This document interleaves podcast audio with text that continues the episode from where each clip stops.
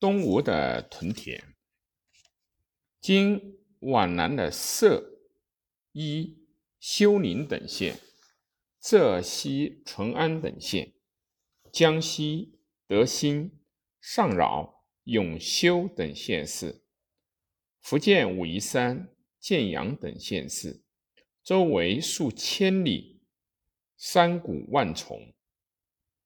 这一带的土著居民。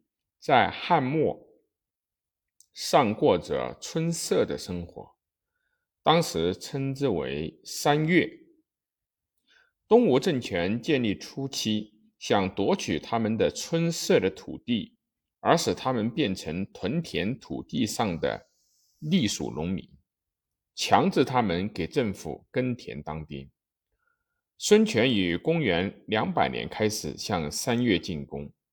一直到公元二三七年，前后达三十八年之久。掠夺来的牲口，除补充军队以外，不是充作屯田上的隶属农民，便是分给世家豪族大地主和功臣当作部曲和佃客。诸葛恪在丹阳一郡，就得到了。甲士四万之多，粗略统计起来，东吴军队共有二十余万人，其中军锐的十余万人就是由三越人组成的。军队扩大了，战斗力也加强了。然而，东吴政权需有牢固的经济基础作为先决条件，然后使他从军事集团的组织形式。渐渐走上封建割据国家的组织形式的道路上来。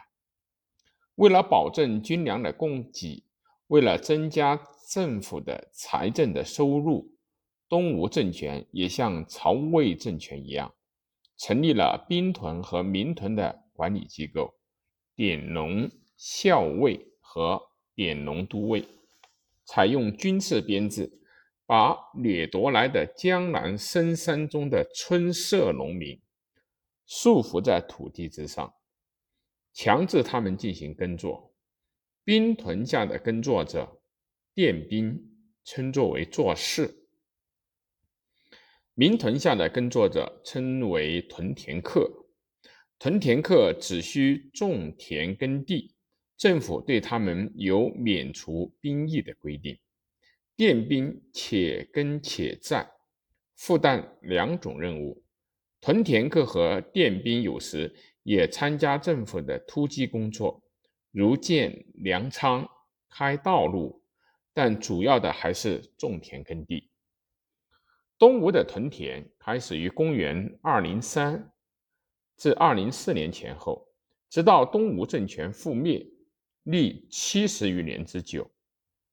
较大规模的兵屯在庐江郡，较大规模的民屯在比邻，有男女各数万人之多。